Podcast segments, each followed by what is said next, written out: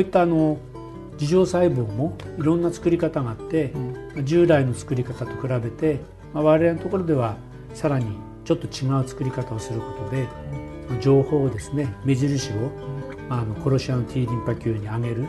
そういったあの効率がもっともっと良くなるようなそういった工夫もしたりしています。なるべく同じ自浄細胞療法といっても、えっと、その中身使っている細胞のですね、うん、質とか使い方は常に工夫をしていく必要があるのかなというふうにあじゃあその免疫治療といってもそのクリニッククリニックによってその質が違うってことですかね？はい、NK 細胞療法といっても、はい、そのクリニックではその NK 細胞をどんなふうに準備しているのかっていうのことによって、はい。同じ名前がついていても効果が全然違ったりするし。NK 細胞の方も違うんですか？この樹状細胞じゃなくて。NK 細胞も違うし、えー、樹状細胞も違うしそういった意味で評価は評価が非常に難しくなっているところがまたあります。なるほど。患者さんには、うん、あのね、どれがどうなのか分かんないし、はい、我々も我々が培養して自分たちで作ってるもの以外の、はい、えっと、細胞については、はい、同じ名前で治療されていても、どれくらい同じなのか違うのかは分からないと。そこは非常に大きな問題点です。それは評価が難しいところです難しいですまああの我々自身が従来のやり方で培養したものと、はい、新しく開発したもので培養したっていうのをせいぜい比較することはできますが、はい、じゃあ実際にはそれぞれの現場で違う、はい、ね、あのクリニックや違う加工施設で準備している細胞が、ね、どれくらいの能力があるのかっていうようなことは、まあ、あの正直わからないと。いうのが現状です。それはご指摘の通り非常に大きな問題です。またその中で先生のとこされている中では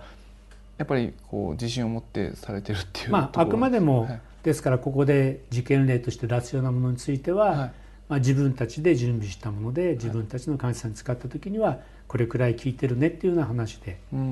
ですからまあ将来いろんな方法がまた出てくれば、はい、我々自身もまたそういった方法をね取り入れなくちゃいけないことが出てくるかもしれませんが、まあ、現時点では取り入れられることは全て取り入れた形で、まあ、あの一番いいものを患者さんに提供しようということで、まあ、あの気にしながらやっていると患者さんがなんかそれを選ぶときに指標っていうのはあるんですか？我々自身がないのではい、だからまあえっと、はい、あの治療実績がやはりね、あのいい実績が出てるところ、まあ、を信頼をしてということかなと思いますが、まあ、その実績というのもちゃんとピアレビュー誌にねきちっと論文を出してそれでっていうようなことで、まあ、あの測る必要があるかもしれないし、それだけで測れるかっていう問題もあるかもしれません。そういう論文に、えっといいのだけ選択しちゃうような、はい、そういった恣意的なね操作がされてないかとか、うん、いろんな問題はあると思うのでまああのえっとある程度まあねここの先生なら大丈夫だろうということでね、うん、選ぶしかないのかなというふうに思います。多分うちでもしさせていただくとするとそのえーと、先生のところにこう血液を培養お願いさせていただいてっていうのがあるんですがあの先生のクリニックからその他のクリニックって何件かあ受け持たれてるんですか？たくさんやってます。あたくさんですか、はい、はい、ですから、はい、あのあの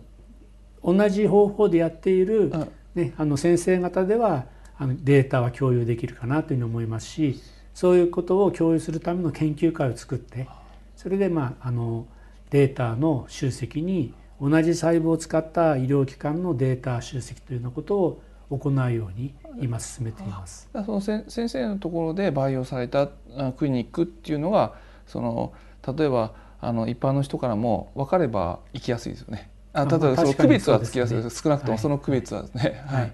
あまりそういった宣伝をきちっとしてないのであのきちっとこう宣伝をしてないので、はい、そういう意味ではあのどこがどうなってるのかっていうことについて、はい。うん、まだ十分にね、ええ、まああのえっと、風通しよく情報が出ていないということはいろいろあるのかなと思いますけれども。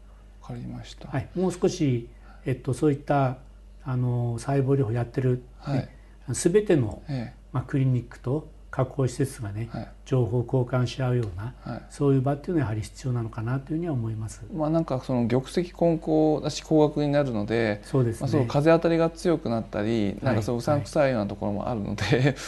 あのそういったある程度その信頼ができるっていうか、まあ、そういう色分けが患者さん側から見れ見れるとやりやすいですね。はい、うん、あの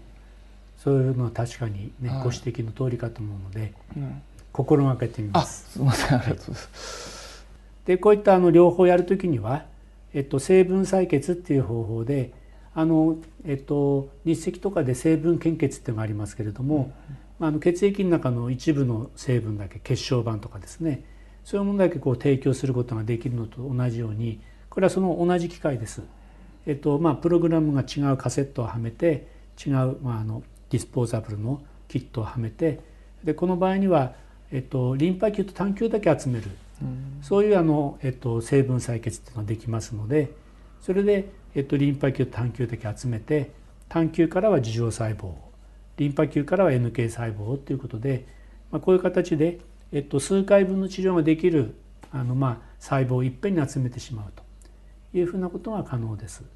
こういう形で集めてあげると、えっとまあ、あの何かの治療にこれから入るっていうその前に集めておくこともできますしそれからもともと単球って血液の中で含まれている数が少ないので、えっと、自浄細胞の治療をしてあげようと十分な量の、えっと、自浄細胞を投与して治療してあげようとするとどうしてもこの成分採血で十分量の単球を集めてあげるというふうなことが必要になってきますのでそういったあの、まあ、十分な治療を心がけるために、あ、の成分採血なども取り入れたりしているということです。でまあこういったあのクリニックであのもしくは病院ででもいいですけれども免疫細胞、まあ、あの使った治療を行うという時には現在はあの法律がきちっとあってその法律に基づいて治療が行われるという形になっています。それはあのまあ再生医療と安全性確保法というふうな、えっと、法律がですね制定されていて、まあ、それによって、えっと、まずは、えっと、そういった細胞を使った治療をしたい、まあ、お医者さんは、まあ、提供計画書というですねどんな細胞でどんな病気に、えっと、細胞の使った治療をしたいんですかというふうなあの、まあえっと、詳しい、ね、その中身についての書類を作ってそれをまあ、あの特定、まあ、認定再生医療等委員会っていうふうなそういう委員会でですね、えっと、審査を受けてそれで、まあ、その委員会は国からまあ一応あの承認を受けてる委員会ですがいくつもあるわけですけどもそこで、えっと、審査を受けた上で、えっと、そこで承認を得られたらそれをあの厚生労働省が各地方に持っている厚生局というところにその書類を申請してでまああのまあ問題ないければ厚生局の方でそれを受理をしてそれをもって初めてあの患者さんに対しての治療ができるようになると。そういったあの書類を作る時にはどういったところでまああのそういった細胞を準備するんですかというふうなことも、えっと、ちゃんと書き込まなければいけませんからそういったあの、まあ、加工施設っていうのがあってそういうのは、えっと、あの病院の中に作ってるところもありますが病院のほかにまあ、きちっとあの、まあ、標準化して作りましょうという時には、えっと、国の方から、まあ、PMDA っていう機関がありますけれどもあのチェック調査に来てあのそういったものを一応作ってもいいですよっていうふうなですね施設番号が厚生労働省の方から調査の後支給されてそういったあの、まあ、あの許可を受けたところで細胞を加工して NK 細胞を作ったり受容細胞を作ったりっていうのことを、まあ、医療機関からか指示を受けて行うということで、まあ、治療を進めていくと。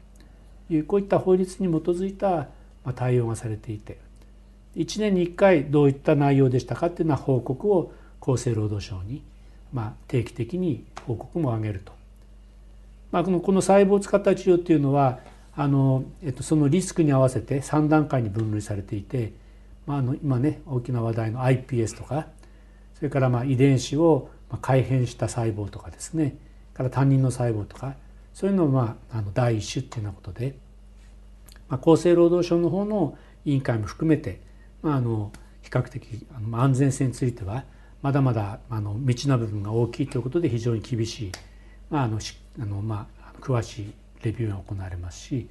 えっとまあ、我々もやってますけど肝陽系幹細胞っていう、まあ、体の中にある幹細胞自分自身の幹細胞をステムセルですねまあ、増やしてそれで体の中に何らかの病気に対して治療で戻してあげるというようなことは2種。から免疫細胞についてはもうあの、まあ、30年近く、まあ、あのずっと医療の世界で行われてきたというふうなことで安全性については、まああのね、そあの大きな問題はないだろうということで3種というふうなカテゴリーで、まあ、あのリスクに合わせた、まあ、あの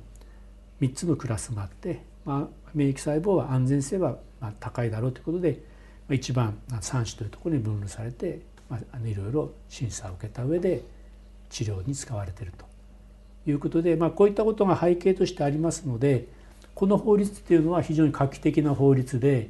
えっと、日本ではこういった法律に基づいてあの、まあ、細胞医療というのがやれるようになったんですがあの海外だとそういった法律がないために、えっと、あの